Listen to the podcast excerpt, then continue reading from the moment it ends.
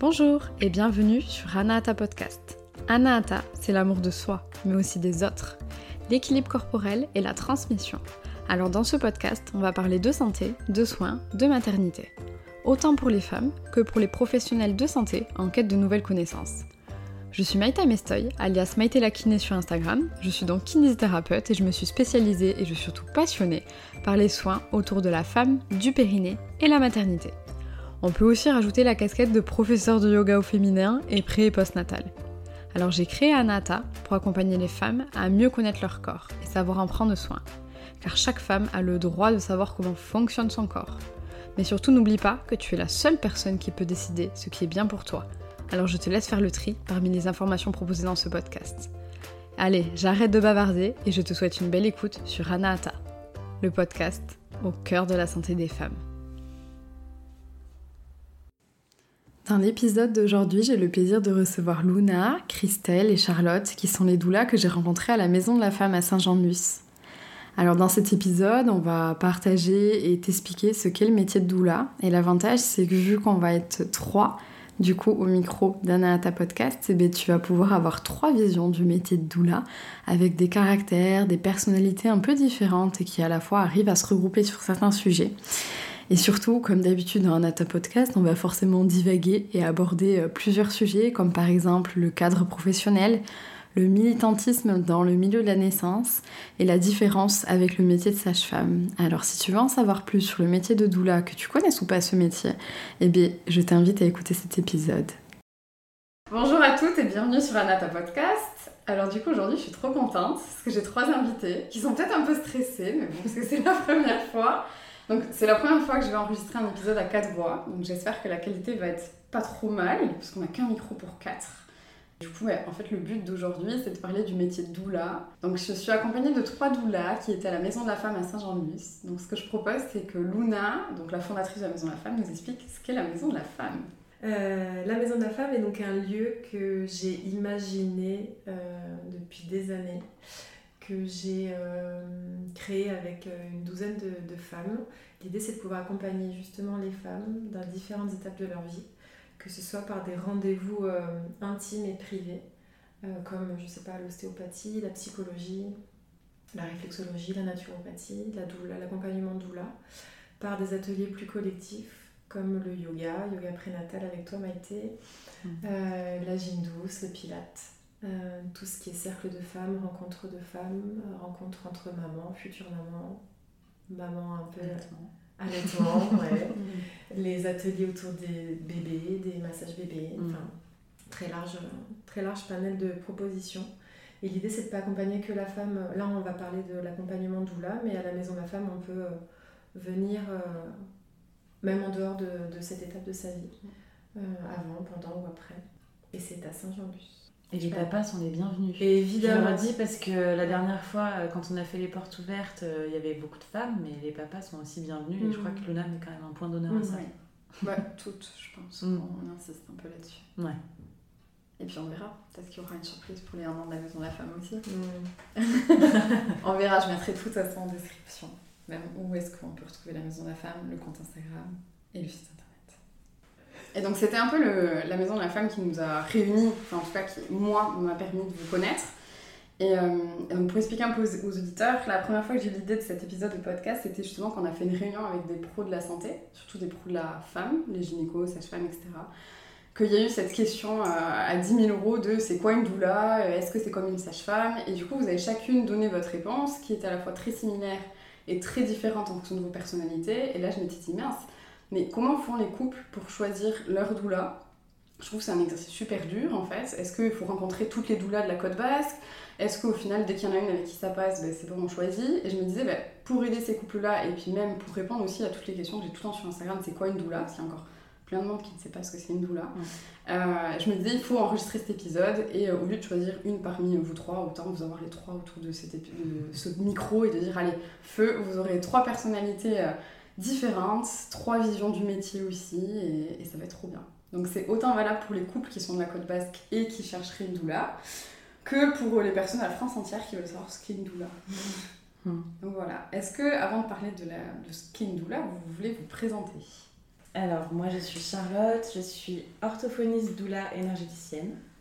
Euh, je suis orthophoniste à Anglette, j'accompagne surtout les, les, petits bébés maintenant pour tout ce qui est problème d'oralité, de succion, d'allaitement, que ce soit au sein ou au biberon. Et puis je suis aussi donc doula énergéticienne, énergéticienne depuis 12 euh, ans, doula depuis 2 ans. Et euh, j'accompagne maintenant spécifiquement à partir de la rentrée les personnes que j'appelle extraordinaires. Donc que les personnes qui se sentent en décalage par rapport au système ou à la norme attendue. Euh, donc ça comprend les hypersensibles et hauts potentiels, les LGBTQIA+, les artistes, les personnes euh, porteuses de handicap ou les parents d'enfants porteurs de handicap ou les parents d'enfants prématurés et à compléter si, si nécessaire. Hmm. Euh, voilà, et j'accompagne, j'accompagne en tant que doula avec quand même beaucoup d'outils énergétiques à la base. c'est vraiment ma spécificité pour vous servir. On vient d'apprendre en direct ce que tu vas faire. c'est trop bien. À voir à la rentrée. Oui, mm. à suivre. Alors moi je suis Christelle, alors je suis doula depuis 13 ans maintenant. Et je suis également sophranalyste des mémoires prénatales de la naissance et de l'enfance, sophrologue spécialisée en périnatalité, couple et sexualité. Et j'anime aussi des ateliers de massage et de portage écharpe. Je suis installée à Ustaritz et j'ai créé euh, mon entreprise au nom de Eshku Sabal, qui veut dire les mains ouvertes. En basque. En basque, je précise. Et je suis bascophone. Et donc moi je suis Luna, je suis doula depuis euh, officiellement 2012, mais j'ai attendu euh, d'avoir de goûter à la maternité pour officiellement accompagner les couples. c'est pas du tout un critère pour devenir doula, mais pour moi en tout cas, ça, faisait, euh, ça résonnait plus facilement euh, en ayant euh, expérimenté la, grossesse et la maternité. Donc j'accompagne les couples depuis 4 ans. Je suis aussi naturopathe spécialisée dans l'accompagnement de la femme, notamment pour tous les troubles de type endométriose, SOPK, troubles de la fertilité et aussi la ménopause. et je fais beaucoup de soins du corps, des massages, des soins euh, des ateliers autour des plantes, des balades cueillettes. voilà, c'est assez, euh, mm. assez large euh, la palette d'outils. C'est cool. Et ce que j'aime trop dans, dans, vos trois portraits, et qui m'ont fait du bien aussi, c'est que vous êtes pluriel. Il n'y a pas un seul métier qui nous définit. Et du coup, c'est vrai que c'est toujours, je pense que vous vivez la même chose que moi, quand on dit tu fais quoi dans la vie? Bah, des fois tu dis t'as combien de temps? Parce qu'en fait on fait 36 000 choses et je pense que c'est ça qui nous permet de nous remplir aussi et de faire en sorte qu'on se sent aligné avec ce qu'on fait dans la vie tous les jours et qu'on se sent utile. C'était trop cool aussi. Est-ce que euh, pour vous, il y a un mot qui définit le métier de doula? Un mot, une phrase, une définition? Quand on vous demande c'est quoi le métier de doula, qu'est-ce que vous répondez? Alors moi j'ai envie de dire que il y a un fil conducteur avec tous les métiers que je fais. Mm. D'ailleurs j'ai fait un post ce matin. Pour moi, j'aime pas dire je suis doula, je suis sophroanalyste. Pour moi, euh, il y a quelque chose qui me gêne, mais en même temps, on est obligé de le dire mm. parce que la société aime aussi euh, identifier une personne avec ses diplômes, ses casquettes. Mais moi, j'ai envie de dire, je suis plutôt une accueillante et une facilitatrice dans tout ce que je fais en fait. Voilà, c'est juste accueillir euh, le parcours de la personne, ce qu'elle traverse, ses émotions, et puis avec l'écoute active on facilite finalement. Avec la posture, en fait, on facilite des tas de choses, euh, la transformation de ce que la personne traverse et son cheminement. Moi, j'ai envie de me, de me, qualifier comme ça, en fait. Voilà. Donc, même dans ton métier de doula aussi Ah oui, dans, en fait, dans toutes mes casquettes. Mm. C'est le fil conducteur. Moi, je pense que je dirais le non-jugement. C'est ma valeur première. Vraiment d'accepter la singularité de chacun et et c'est tellement une ouverture d'esprit à chaque fois qu'on va, dans, on va quand même dans l'intimité des gens, dans une écoute. Mm. Et, et à chaque fois, je trouve que c'est enfin, c'est vraiment une richesse infinie. Et il n'y a pas une seule vérité. Du coup, on, est vraiment dans, dans le non-jugement. Mm. Pour moi, c'est ça le plus important. Je pense qu'il s'agit aussi d'accompagner le couple, d'être juste à leur côté de évidemment pas remplacer une sage-femme, un médecin, un gynéco, et je pense que c'est important de le rappeler et de. On est tous d'accord avec ça. Mm. Euh, c'est vraiment un complément justement du suivi médical et ça fait tout autant sens euh, de faire équipe, de créer vraiment une équipe autour de, du couple, de la femme, de la famille, euh, d'assurer un socle sécure sans devenir une personne complètement unique ressource, mais mm. pour autant vraiment avoir un accueil très enveloppant très. Enfin, moi, j'aime. Je pense que l'accompagnement que je propose est plutôt maternant, enveloppant, non jugeant évidemment, bienveillant. Enfin, mm. que ce soit pendant la grossesse, pendant la naissance ou pendant le large postnatal. Mm. Après, il y a des doulas qui accompagnent aussi d'autres étapes de la vie. le deuil, mm. notamment, ce qui n'est pas mon cas, mais voilà, ça peut être aussi, il y, a des couples qui viennent me voir, euh, ou des femmes toutes seules dans un désir de grossesse, elles sont pas encore enceintes et elles viennent, euh, elles viennent toquer à la porte euh, de la maison de la femme pour être accompagnées dans leur, sur ce chemin vers la parentalité. Moi je vois vraiment aussi en plus, d'où là, là je vais, je vais le présenter de manière encore plus large, mais c'est vraiment une accompagnante dans les passages de vie. Mm. Il y a, y a il y a plusieurs passages de vie, chacun définit ceux qui sont importants pour lui. Nous, en tant que doula, on est formé pour certains passages. Euh, ça peut être les ménarches, les, premières règles, la ménopause. Euh, enfin, c'est vraiment sur toute la palette de la vie. Mais c'est c'est pas que pour la grossesse et la maternité ou la transernité. Je commence à poser les petits mots. Mais c'est il y a, y a d'autres passages qui méritent aussi d'être accompagnés par une doula et que ce soit au service de la femme, mais aussi du parent, du coparent, de, de n'importe quelle personne qui en fait a besoin de, de ça. Et il y a de plus en plus d'ailleurs de doulas qui font des cercles pour euh, les adolescentes. Ou, et finalement, en fait, tout le monde peut avoir une doula. Quoi. Quand on en aura tous, ce sera tellement bien. Et pour rebondir sur ce que tu dis, mm. je me rends compte que moi j'accueille en tous les cas, euh, dans mon expérience, tout ce qui vient à moi en fait. Mm. Donc euh, le deuil, ça m'arrive de l'accompagner. Et aussi accompagner des mamans seules, avec des enfants un peu plus grands, qui sont épuisés, où j'interviens à domicile. En fait, tout est possible. En fait, il n'y a pas de limite à partir du moment où on accueille euh, ben, ce que la famille traverse, ce que le couple traverse, ce que la personne traverse, ce que l'ado traverse. Ouais. C'est très créatif en fait comme métier. pour être un peu, pour faire une image, j'ai souvent je trouve que la doula c'est un peu le phare dans la nuit. C'est qu'on on porte ce que les gens veulent porter, n'ont pas forcément la force de porter au quotidien. Nous, on, se doit de l'écouter, de le soutenir. Et ensuite, les gens, ils, ont juste à, se rappeler que bah, on est là et qu'on peut soutenir en fait ce qu'ils ont comme projet, comme objectif, comme, euh, comme envie. Et puis bien au-delà des rendez-vous, on se voit euh, soit à domicile, soit dans nos divers euh, mm. locaux entre Ustarit, Saint-Jean et Anglette. Ou, enfin, je trouve que c'est aussi une très grande disponibilité. Mm. Enfin, je vais parler pour moi, mais mm. c'est vraiment 7 jours sur 7. Il n'y euh, a pas d'horaire qui, qui, cadre quelque chose. C'est vraiment euh, ne pas hésiter à prendre son téléphone et à, à, appeler, envoyer un message pour partager une joie, un bonheur, une inquiétude. je trouve que c'est important de. de C'est vraiment créer du lien créer du lien euh, avec les couples, les familles ou parfois les femmes euh, bah, qui sont toutes seules, comme tu dis, Christelle. Moi, j'avais entendu une phrase, mais je me demande si c'est pas toi, Luna, qui l'avait dit euh, pendant notre journée bien-être et grossesse, mais c'était qu'un peu la douleur remplaçait la meilleure amie. Que des fois, dans notre société, on peut avoir moins souvent de par le fait qu'on géographiquement, des fois, on peut être éloigné. Il y a les réseaux sociaux qui nous donnent l'impression qu'on peut être très proche, mais à la fois, au final, est-ce qu'on a quelqu'un qui est réellement présent là? Et qu'au final peut-être que la douleur pourrait remplacer, enfin remplacer, en tout cas venir en deux, enfin je sais pas comment l'exprimer, venir mm. en, peut-être pas en substitution, mais en tout cas en village. En village, ouais c'est ça. Merci Charlotte. je sais pas si pour vous ça vous parle ou au contraire vous dites oui, non, je sais pas. Moi je fais une différence entre la meilleure amie, la sœur. On a, on a pu entendre ça, la douleur en ouais. la sœur je trouve que quand on est une meilleure amie ou une sœur, on est impliqué émotionnellement et euh, on a peur pour l'autre qui, qui, peut traverser des choses compliquées. La doula, en fait, par sa posture, elle n'a pas peur. Elle a mm. totalement confiance en, en, les compétences de la femme, du couple. Et je trouve que c'est là la différence. Enfin, c'est comme ça que je vois les choses en tout cas. Et parfois, les, les, les hommes, quand les couples viennent ensemble pour les premiers rendez-vous, ils se demandent si. Enfin, soit c'est leur demande, soit c'est leur crainte, c'est que la doula les remplace. Et euh, mm. c'est pas du tout, du tout, du tout le cas, justement. C'est créer, enfin, apporter quelque chose en plus, mm. mais euh, jamais remplacer et prendre la place du père ou euh, du coparent.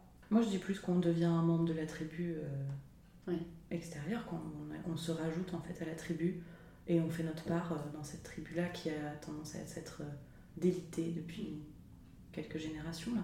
Mm. Mais on est sorti de ce rapport en fait de la communauté et nous, on, ramène un peu en fait cette part-là dans la relation. On fait du lien, que ce soit avec les, les gens qu'on accompagne ou avec les professionnels autour de nous. Mm. C'est, je pense que c'est aussi ça la douleur, effectivement. Il y a aussi cette dimension de lien. Enfin, il faut qu'on ait un réseau qui puisse soutenir en fait les parents. On ne peut pas tout faire toute seule, c'est un peu improbable. Euh, et se mettre en lien euh, avec les autres en fait. Avec les parents, avec le, le bébé, avec. Euh, enfin, peu importe, mais c'est vraiment la mise en lien. Oui, et le travail à la complémentarité, les compétences et tout ça. Moi, ça peut m'arriver de rencontrer une famille qui a des difficultés et je me dis, je, pense à une autre famille qui a traversé la même difficulté mm. Et en sortant de l'entretien, je vais prendre contact avec la famille, je vais dire voilà, j'accompagne actuellement quelqu'un qui traverse la même chose que toi ou qui a traversé la même chose que toi, est-ce que tu serais ok? Ah mais oui bien sûr, donc je mets un lien, enfin, mm. je trouve que c'est très riche en fait euh, de pouvoir, et puis des fois c'est pas ok, c'est mmh. très bien, mais euh, de pouvoir euh, faire des liens comme ça, de se retrouver entre familles ou femmes qui ont, qui ont des choses à partager ensemble en tout mmh. cas. Mmh. Enfin moi j'aime beaucoup mettre en lien, c'est mon dada. Oui, et puis ça surtout, c'est tellement euh, intéressant euh, de voir quand quelqu'un traverse une période difficile, de savoir que quelqu'un d'autre l'a vécu ou le vit à ce moment-là. Je trouve, moi, que dans le monde médical, justement, on ne profite pas assez de ce truc-là en disant pourquoi on ne crée pas des patients, peut-être pas experts, c'est peut-être pas le bon mot, mais des patients ressources qui ont traversé ce que la personne est en train de traverser moi, je me souviens toute ma vie de deux patientes qui, se connaissaient mais qui ne se croisaient pas en salle d'attente. Et un jour, j'ai fait exprès de faire en sorte qu'elles avaient deux, enfin, un rendez-vous l'une à la suite de l'autre et que moi, je fasse exprès de dire non, mais allez-y, je vais aux toilettes pour qu'elles puissent parler parce que ces deux patientes-là avaient les deux une descente d'organes et faisaient que me dire c'est pas possible, mais en fait, je suis la seule à vivre ça et je faisais que leur dire mais non, vous n'êtes pas toute seule, c'est très fréquent, ça arrive. Enfin, et en fait, tant qu'elles n'ont pas réussi, elles, entre elles, être ok de se dire mais tu viens voir Maïté pour le périnée, oui, puis finalement, elles sont allées boire un coup après, puis en fait, elles se sont dit mais en fait, on vient pour la même chose. Et les deux ensuite en séance m'ont dit oh, c'est horrible mais ça m'a fait trop du bien de savoir qu'elle vit ça aussi. Et je dis non mais vous l'avez pas souhaité donc c'est ok en fait. Mais et on se rend pas compte à quel point des cercles de parole comme, je sais pas, je fais les cercles de parole, moi en tout cas dans mon entourage tout le monde pense aux alcooliques anonymes par exemple, mais ça pourrait être complètement autre chose. Ça pourrait être des couples euh, qui ont du mal par exemple à avoir un enfant, ça pourrait être justement sur les fuites urinaires, sur les descentes d'organes, sur, bon là c'est plus mon versant, mais... Et en fait on ne pense pas assez à ça. Et justement nous, je pense de par nos métiers, on a ce rôle-là de pouvoir peut-être aider à ce que les gens puissent créer du lien et et ça fait autant du bien qu'un médicament, une technique. Mmh. C'est pour ça qu'on propose, on est nombreuses à proposer des cercles de parole, des espaces de rencontre, que ce soit euh, pour les femmes, pour les parents, mmh. pour les mamans, pour les, euh, les, les, parents, enfin les, les, couples qui sont en désir de grossesse dans le parcours de PMA. Mmh. Enfin, il y a différents thèmes, euh, différents espaces où on peut venir goûter à ces échanges-là. Et en effet, je trouve que c'est très salvateur parce que ça permet de de voir que ça résonne aussi et, ça fait du bien de partager. On met beaucoup en lien nos vulnérabilités. Mm. Je pense que là-dedans, c'est ça qui est, enfin, qui est très beau, c'est que ça te permet d'ouvrir un espace. C'est ça l'intime, c'est qu'on vient parler de nos vulnérabilités. Nous aussi, en tant que doula, mm. enfin, si on a des parcours différents, c'est aussi parce qu'on a appris de nos vulnérabilités et qu'on l'a transformé en une force. Donc, euh, c'est ça qu'on vient mettre en lien aussi là-dedans. Et à la fois, mm. il y a des tas de couples, de femmes, de familles qui n'oseront jamais mm. aller dans un cercle. Mm. Et pour cela, je trouve que de donner des contacts individuels de personnes, et en même temps, il y en a beaucoup qui peuvent être mal à l'aise dans cette idée-là, mais c'est même pas de l'ordre du professionnel, du secret professionnel, parce qu'en fait, il y a, il y a plein d'amalgames qui sont, qui sont autour de ça. À partir du moment où la famille est OK pour, euh, pour partager son vécu, la transformation, comment elle a dépassé quelque chose de compliqué et de pouvoir transmettre cette force-là à quelqu'un qui, qui est dans ce besoin, c'est génial. Parce que les cercles, je trouve que le collectif, ça ne convient pas à tout le monde. C'est sûr, ça c'est sûr. Il n'y a aucune technique qui convient à tout le monde. C'est pour ça qu'on est dans la singularité. Bah on est vraiment dans l'unicité de chaque personne, de chaque mm. groupe, de chaque histoire. Mm. Mm. Et c'est ça qui est beau. et moi, dans mon côté très curieuse, j'aurais aimé savoir comment est-ce que vous êtes dit un jour, je veux devenir doula, enfin comment vous avez aussi connu ce métier-là, parce que Enfin, je vois Christelle, 12 ans que t'es doula. Moi, il y a 12 ans, euh, la doula, je savais même pas ce que c'était. Alors, moi, j'ai expérimenté plein de choses il y a 12 ans. J'étais très curieuse, déjà. Je suis toujours curieuse, d'ailleurs. Alors, comment ça s'est venu? En fait, j'étais éducatrice spécialisée dans la protection de l'enfance pendant 21 ans. Et au bout de 5-6 ans où j'étais en poste, je me rendais compte dans les, dans les familles accueillies que les familles étaient différentes, mais leur histoire, il y avait un point commun entre leur histoire. Mm. Il y avait toujours des difficultés dès la naissance, enfin dès, dès la grossesse, pardon, à la naissance et dans les premiers liens avec bébé. Mm. Pour après arriver euh, à un placement où euh, le lien était compliqué avec cet enfant. Et du coup, ça m'a vachement interrogée. Je me suis dit, mais c'est pas possible. Qu'est-ce qui fait qu'il n'y a pas de prévention euh, autour de la période périnatale? Et donc, j'ai commencé à chercher sur Internet. Donc là, on est en 2007, mm. quand je commence à faire des recherches. Et, et, je tombe sur des doulas qui sont sur le territoire français depuis 2005, pas plus. Et je tombe sur la formation du doula de France. Et là, je suis déjà maman. J'ai déjà une expérience de maternité mm. avec euh, des choix euh, que je fais en termes d'accompagnement un peu atypique, on va dire. Et je décide de m'inscrire à la formation. Je me suis inscrite en 2008 et j'ai été diplômée en 2009. Mm. Voilà un peu euh, comment je suis arrivée en tombant sur des recherches sur Internet. Voilà. En te disant qu'il faut faire plus de prévention. De prévention, et je trouvais que ce qui était véhiculé et par Doula de France, c'est par elle que j'ai été formée, euh, au niveau de la posture aussi, professionnelle, c'était quand même quelque chose qui était très novateur dans ce que je pouvais lire, qui était à l'opposé de ce que j'avais appris à l'école, mm. où euh, éducateur, on est plutôt dans le savoir, euh, c'est lui qui sait, qui sait mieux que tout le monde. il y avait un truc qui n'était pas juste depuis, depuis le début pour moi. Mm. Et quand je lisais le, la posture de la doula, ça a de suite résonné et fait écho en fait. Voilà. J'étais en école de naturo pour ma part euh, en 2010 et euh, j'ai rencontré dans le cadre du module euh, femme enceinte, grossesse, postnatale, une doula qui est venue parler de son métier et justement d'un autre, autre type d'accompagnement de, cette étape de vie. Et ça a été bah, mon second coup de cœur après la naturopathie, je me suis dit que c'était euh, tellement évident de lier les deux, d'imaginer quelque chose avec les deux. Et donc en sortant de l'école de naturo, je me suis tout de suite formée en tant que doula en 2012, aussi chez les doulas de France. Parce que ça faisait... Euh, vraiment, ça, ça me fait beaucoup écho ce que tu dis, c'était vraiment...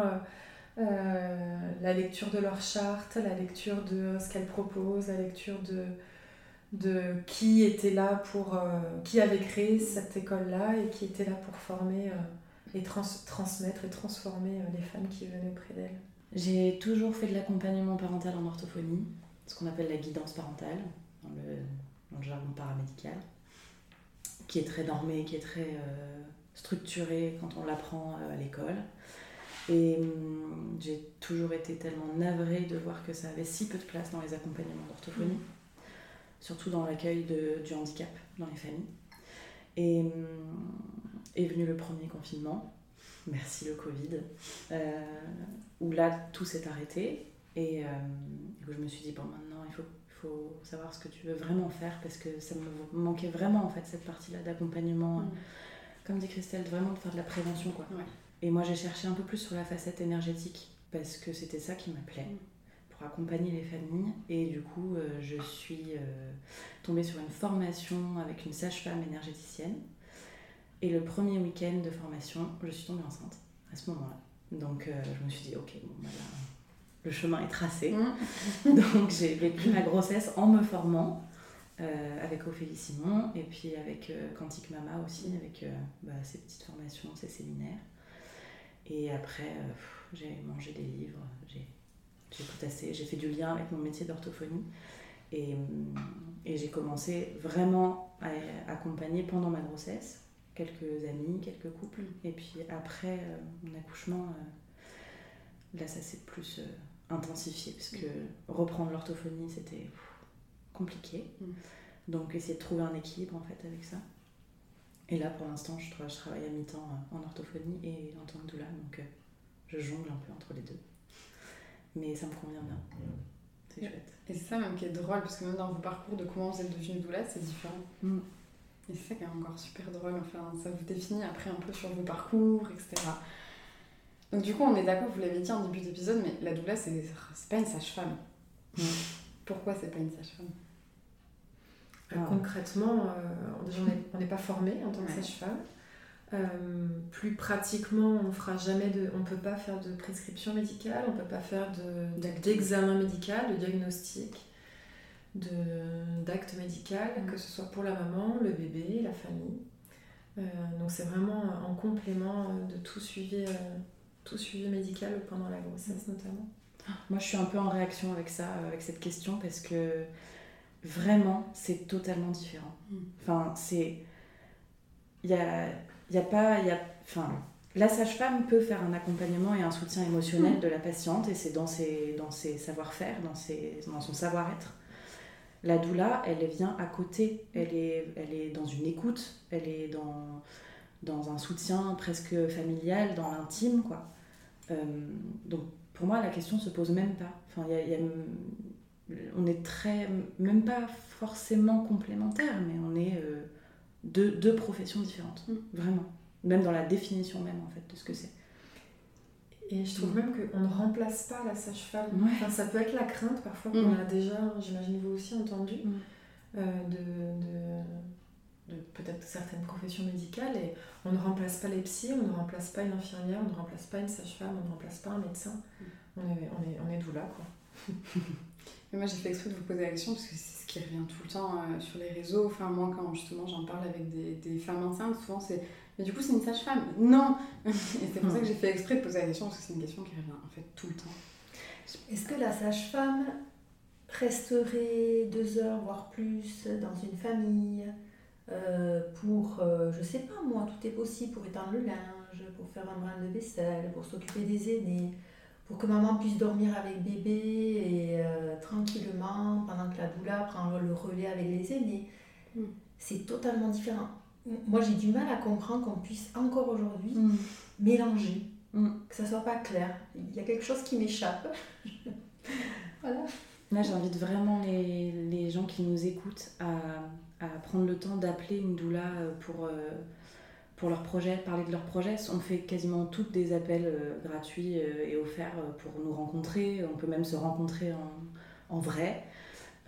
c'est important de, de, téléphoner à une doula d'aller poser directement ses questions, poser ses inquiétudes, ses doutes, définir avec elle ce dont on a besoin, ses, ses envies. Enfin, je pense que c'est comme ça aussi qu'on se rend compte, c'est comme ça qu'on sait si c'est la bonne personne ou pas. Et là, en fait, on, on, va vraiment se rendre compte que ce n'est pas du tout la même chose. Quoi. Mm. Le, le, cadre de la sage-femme, il est, il est médical, mm. paramédical, mais médical.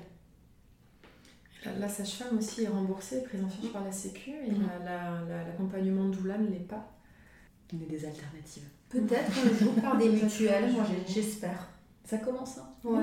Ouais, c'est du temps, des fois par devis, il y a des mutuelles qui Là, j'ai entendu que la CAF euh, on pouvait avoir une part euh, qui, qui, était comprise dans le remboursement quand on est payé en chèque CESU. Voilà. Ah, avec la page. avec la page, exactement. Ça commence doucement, mais on va y arriver.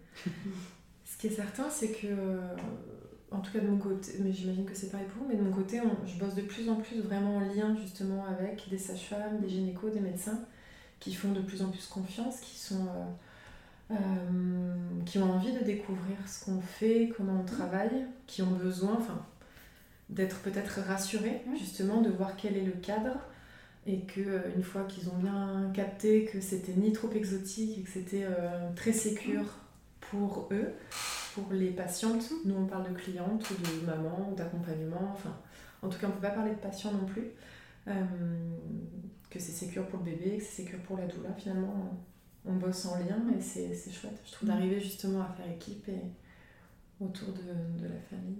c'est là que la complémentarité est, trop belle. Oui.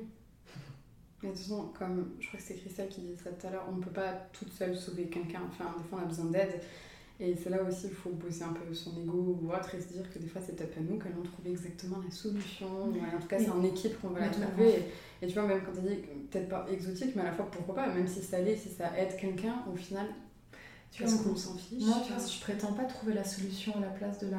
Enfin. Mm. Non, oui. Non, non, non, non, mais je, je rebondis juste pour. Euh, Euh, je ne prétends pas euh, du tout trouver la solution à la place de la famille ou de la femme, mais que ce soit en naturo, en doula, ou même pour parler soins du corps, euh, c'est être à côté d'eux pour que eux puissent trouver leurs propres ressources, mm-hmm. leur propre cheminement qui, sont le plus, qui est le plus juste pour ce bébé-là, cette grossesse-là, cette, cette question-là. Donc, Et aucun professionnel, pour moi, n'a à trouver la réponse à la place de la maman, du couple, de la famille. Ça n'y est pas. et, euh, et, au contraire, je trouve que c'est leur donner des outils pour qu'ils trouvent eux-mêmes leur solution, parce qu'ils ont toutes les compétences et les capacités pour y arriver. Ça, c'est, euh, pour moi, c'est une des valeurs des doulas aussi, mm. ça. Croire euh, inconditionnellement aux compétences de la famille et que ce qu'ils vivent, c'est juste à ce moment-là juste un petit tremplin pour pouvoir euh, avancer encore euh, sur le chemin. Mm. Ce que j'aime bien dire, c'est qu'on vient vraiment soutenir le naturel, le lien naturel, où on, peut avoir la sensation d'avoir été coupé de, certains instincts, de certains comportements naturels avec nos enfants, par exemple, et remettre du naturel dans, cette, dans ce lien figure d'attachement enfant. Mm. Euh, je pense que c'est vraiment ce qu'on porte, en tout cas toutes les trois c'est vraiment la place de l'écoute, quoi. On ne vient pas donner des solutions toutes faites. Il n'y a pas de, de schéma. C'est ça aussi, accompagner la singularité de chacun. Pour le coup, ça demande quand même en tant que professionnel d'être suffisamment sécure à l'intérieur de soi mm. pour accueillir les souffrances. Mm. Donc ça demande aussi de, de bosser énormément sur soi. Ben, quand on commence la transmission avec Doula de France, le premier module, c'est cadre, éthique et positionnement.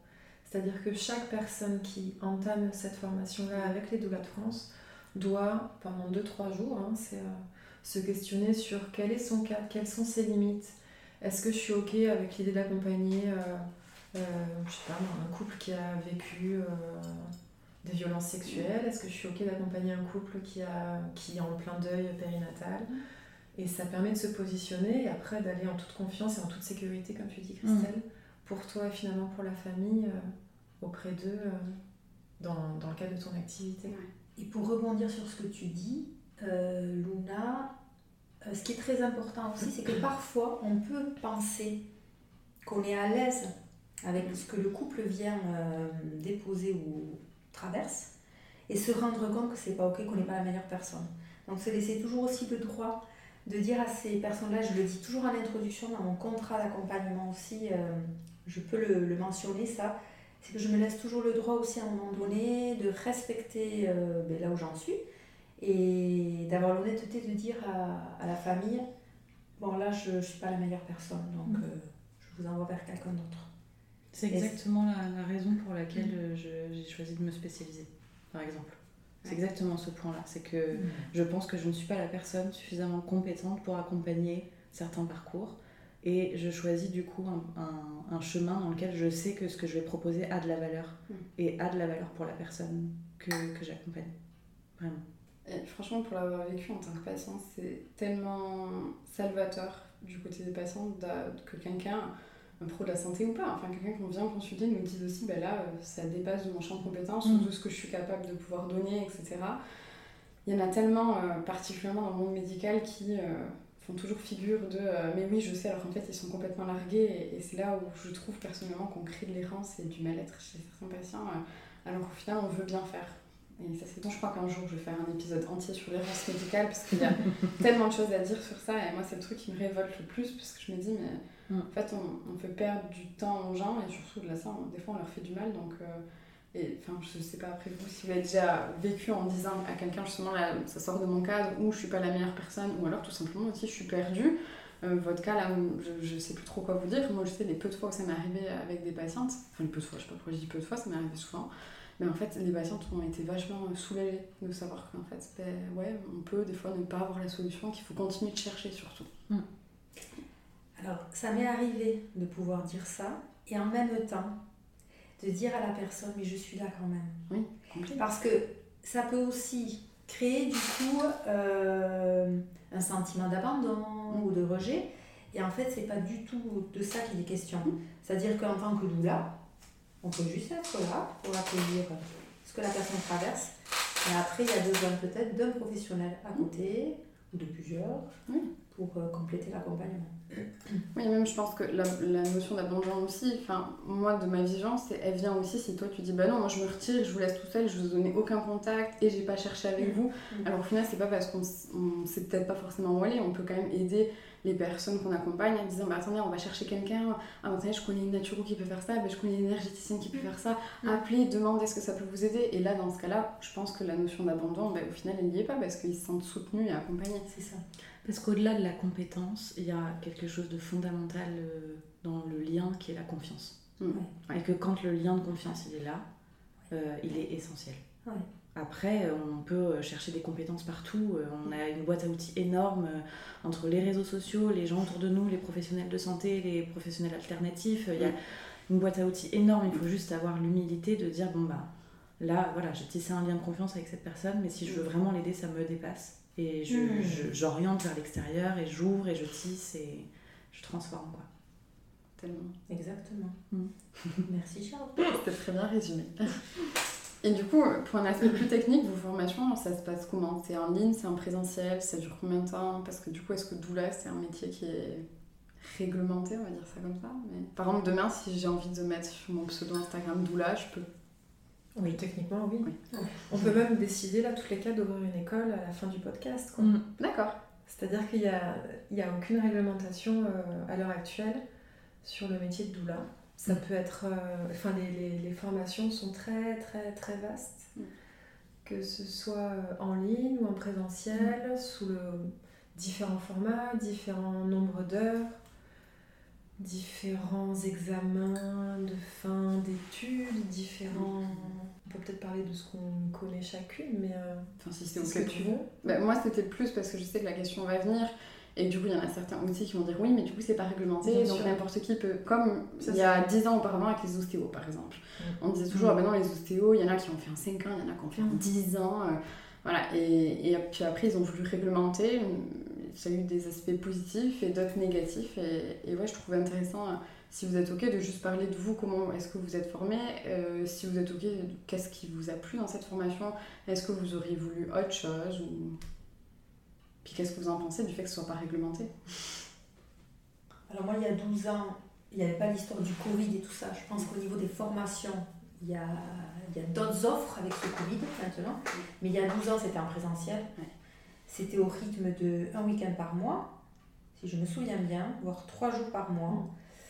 Euh, avec un travail de fin d'études, un travail personnel aussi, mm. euh, personnel et émotionnel hein, au niveau de, de, de, de, comment on avait vécu chacune euh, nos grossesses, nos deuils, si on avait, notre intimité, nos violences, nos traumatismes, enfin c'est très vaste.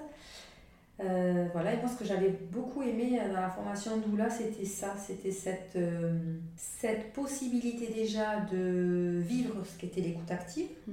en binôme, surtout un week-end, de pouvoir aussi aller déposer ce qu'on souhaitait autour de nos maternités. Et c'était très salvateur. Donc de vivre de l'intérieur ce qu'était finalement euh, l'accompagnement d'une doula. J'ai envie de dire ça comme ça. Et puis je trouve ce qu'on a fait euh, avec Christelle, la, même formation auprès de Doula de France, je trouve que c'est aussi goûter. Alors je parle de ce que je connais, et honnêtement je connais pas les autres. Donc euh, peut-être qu'il y a des formations qui y ensemble, mais c'est tout ce que dit Christelle, ça n'a pas changé trois ans après. mais il y avait aussi tout le tout le cheminement, je trouve, qui était logique tout au long de la formation, où d'abord tu parles de toi, tu viens bosser sur toi tout, tout, le long, mais avec ce premier module de positionnement éthique et cadre, et ensuite tu venais goûter à la naissance, goûter à l'allaitement, goûter au biberonnage, goûter au postnatal, goûter aux coparents, enfin vraiment avoir c'est une, une, formation où vraiment c'est à dire qu'on n'est pas sage-femme on n'est pas gynéco mais pour autant on est formé l'accompagnement, euh, on comprend les mots, on comprend ce qui se passe, on comprend, euh, on perçoit les protocoles, on perçoit les, les pourquoi on peut faire tel ou tel euh, acte médical. Évidemment, on n'est pas là pour dire si c'est oui ou si c'est non, c'est pas du la question ne se pose même pas en fait. Mais c'est que pour autant, euh, voilà, on peut aussi, dans le cadre de l'accompagnement, évidemment, parler de, de la naissance, de, la grossesse, de... et on n'est pas thérapeute. Enfin, hmm. plus largement, en fait, on est avec les doulas de France, euh, elles font grande. Elles sont très attentives au fait que la doula n'est pas thérapeute. Mais comme chez Quantique, comme chez Yoga Doula et comme chez les doulas belges, parce que là on bosse un peu sur les, les chartes euh, euh, locales et plus ou moins nationales et plus ou moins du monde pour voir un petit peu toutes les formations et toutes les, toutes les chartes qui existent. Et j'ai envie de rebondir sur ça, on n'est pas thérapeute, euh, moi, pour moi, c'est la relation qu'on crée de la famille qui est thérapeutique. Je, le dis très souvent, ça. C'est cette relation de confiance. Mm. Et euh, c'est pas une méthode, c'est pas, c'est juste mm. être là dans l'accueil. Et euh, c'est compliqué de, définir et d'expliquer parce que je crois que c'est en le vivant qu'on sait ce que c'est une doula. Exactement. Hein, c'est compliqué d'expliquer. C'est peut-être du service à la personne finalement. Mm. Moi, je trouve que ça, enfin moi, ça me résonne beaucoup. C'est vraiment du service à la personne. Alors moi, mon quotidien en tant que doula, c'est d'accompagner vraiment les couples qui sont soit en désir de grossesse, soit pendant la grossesse, soit pendant le postnatal. Évidemment, quand il y a des, deuils, mais pas, pas du deuil euh, tel qu'on peut le voir pour certaines doulas qui accompagnent vraiment la fin de vie, des personnes plus âgées. Enfin voilà, tout ça, ça c'est pas mon quotidien du tout. Et je pense pas tendre vers ça un jour. Non, mais si on est radical au sens de on revient à la racine de, de, de doula, c'est ça, c'est être au service de. Mm. Oui. En grec, c'est esclave. dire ça. C'est même être esclave. Même être esclave. Bon, on n'est pas dans le sacrifice, je pense qu'on en est sorti. J'allais vous dire, est-ce que le mot esclave vous parle? Enfin, non. Non. Ok. Même si on est disponible 7 mm. jours sur 7, on n'est pas là-dedans, parce qu'on n'est on pas dans le sacrifice de soi. Ben, l'esclave, c'est une victime. Mm. Moi, je me sens pas du tout victime des familles, au contraire. Ah, non, au contraire. si, si, je vous ai enchaîné à la table, vous êtes obligé de venir parler aujourd'hui. oui, aujourd'hui, on est un peu esclave. C'est nouveau. Moi, je peux parler un peu plus de, des formations euh, alternatives à Doula de France parce que elles sont moins cadrées. Il y a pas, moi, j'ai pas signé de charte, par exemple. Alors, j'avais ma formation d'orthophonie 50 formations quand même dans l'accompagnement. Donc euh, je me sentais pas du tout euh, illégitime à accompagner une famille déjà, mm. ni des bébés, ni, des vieilles personnes. Enfin voilà, de A à Z, je me sens tout à fait euh, les épaules de et avoir fait le travail là-dessus nécessaire. Mm. du coup, moi, ce que je venais chercher, c'était des outils et, et cette relation d'écoute active. De voir comment est-ce qu'on se positionne là-dedans même si euh, on peut le faire de manière naturelle, il euh, y a quand même des petites choses, des outils voilà, qui, sont, qui sont spécifiques. Après, moi, ma formation, elle était avec une sage-femme qui est énergéticienne. Mm. Donc, euh, c'est une autre dimension. Sans être forcément dans la thérapie, on est dans quelque chose de libératoire.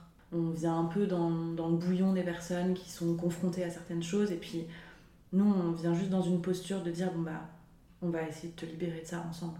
Mm. Voilà. On va chercher quelle est ta façon de trouver le chemin, quel est ton, quel est ton courant, quel est. Voilà. Et après, pour ce qui est de la formation Quantique Mama, euh, maintenant elle a créé une école, euh, mm. Elle fait un parcours en 13 mois. Euh, je pense que c'est très complet d'un point de vue outil, d'un point de vue posture. Après, c'est en ligne aussi. Donc, ça, c'est vraiment la volonté de chacun. Quoi. C'est moi, j'avais besoin de me former en présentiel avec d'autres gens pour euh, expérimenter ce côté lien humain. Mm. C'est personnel. Il y a des gens qui, en, qui le font en visuel, et, enfin en visio, et ça se passe très bien, et mm. c'est ok. Quoi. Je pense que c'est vraiment plutôt là. Euh, encore une fois, moi, ce côté réglementation, j'ai un peu envie de couper court en disant bah, venez rencontrer, en fait. Mm. Venez voir, euh, venez discuter avec nous, on vous parle de nos compétences à cœur ouvert. Enfin, je pense qu'on on est toutes capables de le faire avec grand plaisir. Enfin, justement, je pense que plus on ira poser des questions, même si on est dans la timidité ou on a peur de poser une question bête, il n'y en a pas quoi.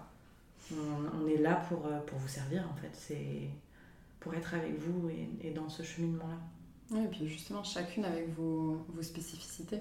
Et justement, s'il y a une réglementation, tu casses un peu tout ça aussi. Mm. C'est-à-dire que tu tu fais sortir déjà un peu d'un moule préformé et du coup ils vont prendre quand leur différence après au fur et à mesure des expériences alors que justement l'avantage selon moi quand t'as pas une réglementation, c'est justement que chacun peut donner ce qu'il a envie de donner, chacune va vers la formation qui lui mm. plaît un peu plus, et t'as pas un truc tout.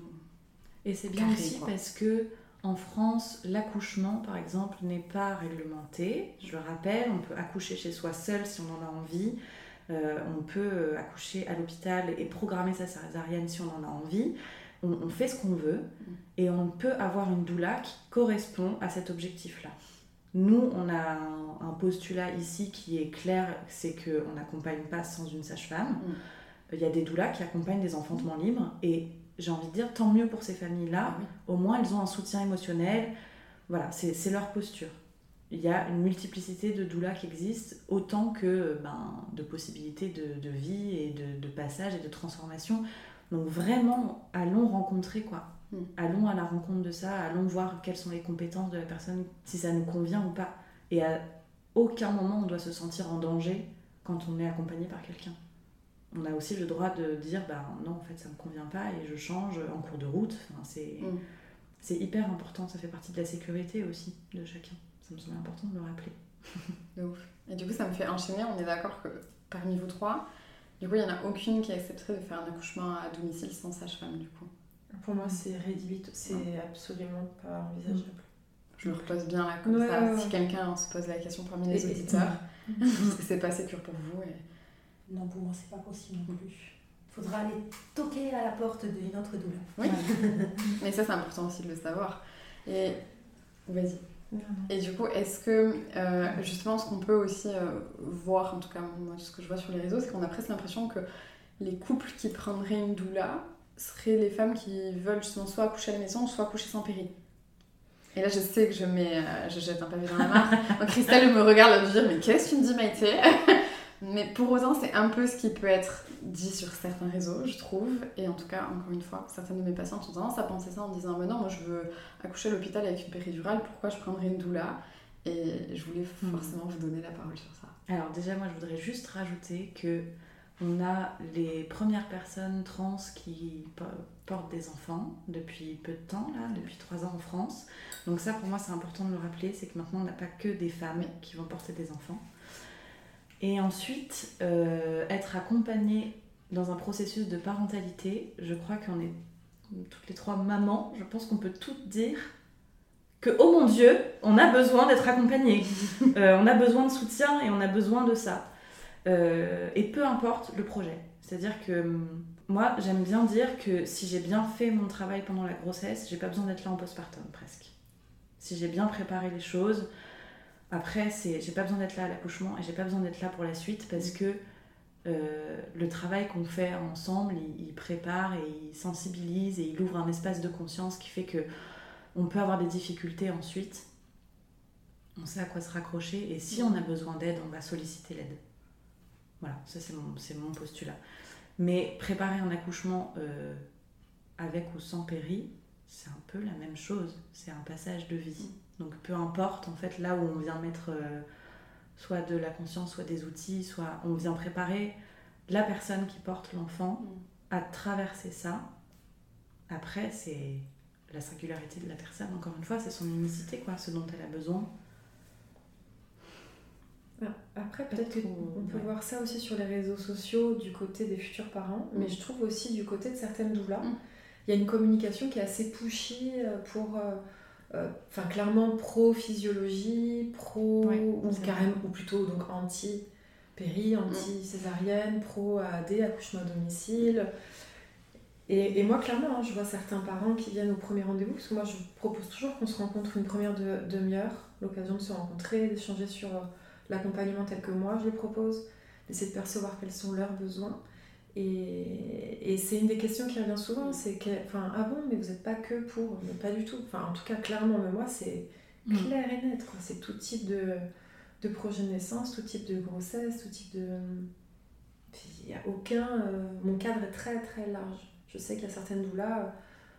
Euh, voilà, ça peut être un, certain critère pour accompagner certains couples, mais... Euh, ou alors c'est aussi, enfin, au niveau marketing, euh, elles se disent que les femmes qui vont peut-être chercher plus d'infos sur Instagram auraient tendance à être des femmes qui veulent euh, peut-être un peu plus accoucher de manière physio et en fait c'est un biais un peu qui fait que On a l'impression qu'il faut tout le temps parler de physiologie et, puis, de la péridurale alors qu'en fait on s'en fiche. De, toute manière, c'est un métier, enfin moi j'ai envie de dire ça, qui est quand même euh, du côté du militantisme. Mais mhm. du militantisme, pas pro-physio, pas euh, pro-maison, accouchement à domicile. Moi j'ai envie de dire du militantisme, euh, accueillir, accompagner les familles émotionnellement dans ce qu'ils traversent. plutôt dans ce sens. Et du coup, il y a des fois il me semble, dans ce que je vois dans les réseaux sociaux, qu'il y a un amalgame entre le militantisme. Enfin, là le, le, militantisme ne se situe pas là où il devrait se, situer pour moi. Mm. Il y a un mélange entre, entre ce que la pro aimerait, ce qu'elle trouve de mieux pour elle, qui n'est pas ce qui est le mieux pour les familles. Mm. Et ça, c'est très important de différencier. C'est-à-dire que moi, la façon dont j'ai fait le choix d'accoucher pour mes enfants ou. Euh, euh, ben, c'est pas forcément ce qui est le mieux pour les familles que mm. l'accompagnent, c'est ok. En fait, on n'est pas là pour donner de conseils. C'est qu'on n'en a pas parlé depuis le début, c'est clairement ça. C'est-à-dire que, euh, est-ce que c'est vraiment. Enfin, moi, quand les parents, souvent, ils demandent Mais toi, tu ferais quoi à ton avis mm. Qu'est-ce que Et en fait, je, les questionnais sur Mais qu'est-ce qui est important pour toi? Est-ce que c'est vraiment important pour toi de savoir ce que moi j'ai choisi pour ma propre, pour ma propre expérience, ma propre maternité? Mais et en fait, c'est juste de repositionner, de retourner la question, et ça leur permet à eux de, de réfléchir sur ce qu'ils veulent vraiment pour eux. Et leur dire, mais toi, tu sais ce qui est bon pour toi, c'est pas moi qui sais ce qui est bon pour toi. C'est en ça que c'est libératoire. Ah oui. C'est en ça qu'on vient libérer les choses, c'est que on vient redonner du pouvoir aux personnes qui viennent nous voir. Ah, c'est ce que j'adore. Exactement. On vient leur redonner. Ce, ce mot puissance fait très peur. En fait, on vient juste leur dire tu es maître de toi et vas-y, genre, euh, ose faire ce dont tu as envie, c'est là que tu vas être bien, si tu le fais pas, c'est là qu'arrivent les problèmes, en fait. Mm. Et nous, on vient juste euh, permettre ça et l'accompagner, simplement. Pas dire, euh, il faut que tu sois comme ci ou comme ça, non, on n'a aucune prétention à faire ça. Et, hum, et je trouve que même dire accoucher sans péri, c'est ci, c'est ça, accoucher avec péri, accoucher par césarienne, c'est tellement clivant. Enfin, on peut juste se dire, on est des personnes qui allons traverser un événement, on va se faire traverser par un bébé. Le bébé va passer de dedans à dehors, voilà, par exemple. Ou euh, je traverse cette phase euh, émotionnelle, euh, je vomis pendant toute ma grossesse, voilà, j'ai juste besoin d'aide pour traverser ça. On est des gens qui traversons tout le temps des choses, des, des vagues, des émotions, des flux. Et nous, on vient juste dire, ok, c'est bon, t'es pas toute seule, quoi tu, tu, vas y arriver en fait, et on tient la main juste pour ça. Arrêtons de cliver et de dire euh, c'est différent si on fait ci ou ça, non, c'est différent en fonction de chaque personne. Mm. Et puis je trouve qu'il y, y, a un diktat maintenant autour de l'enfantement, la, grossesse. Mm. Il faut euh, accoucher, mais pas à la maison, mais pour autant sans péri. Il faut mm. allaiter, mais pas trop longtemps. Il faut dormir avec son bébé, mais surtout pas coller-coller. Enfin, c'est. Euh, à dire qu'en fait, on ne fait jamais bien. Et déjà que c'est difficile de savoir quels sont nos besoins, mm. mais alors je trouve que quand on est enceinte ou avec son bébé dans le creux des bras, euh, mon Dieu, qu'est-ce que c'est encore plus difficile et c'est mm. précieux, je trouve, d'avoir quelqu'un qui à ce moment-là juste euh, t'enveloppe, quoi. T'enveloppe et t'accueille dans ce que tu traverses, c'est ce qu'on dit depuis le début, quoi. Mais... Je viens de rappeler ouais, que tu es la meilleure personne pour mm. cette situation, parce qu'elle t'arrive à toi. Et la douleur, elle est là pour ça, justement, décaler la famille par rapport à toutes ces injonctions. Mm-hmm. Ben, là, ça me fait. Enfin, j'ai accompagné euh, là dernièrement deux couples. Euh, les mamans pensaient vouloir accoucher sans la péri parce qu'en fait, elles, elles se voient tellement ça partout. Et elles disaient Mais est-ce que c'est pas un effet de mode? Je sais même pas si je le veux vraiment. Mm-hmm. Est-ce que je le choisis pas? Est-ce que je l'ai pas mis dans le projet naissance? Parce qu'en fait, tout le monde euh, accouche sans péri. Euh, c'est le projet actuel. Et au fil de l'accompagnement, en fait, euh, elles se sont rendues compte que c'était pas pour elles, mmh. que c'était mmh. finalement pas ça. Et, je me suis dit, c'est dingue quand même comme, euh, comme on peut, même là, être influencé par tout ça. Enfin, influencé, en tout cas, être baigné dans tout ça. Et... Spoil alerte, l'accouchement, c'est douloureux.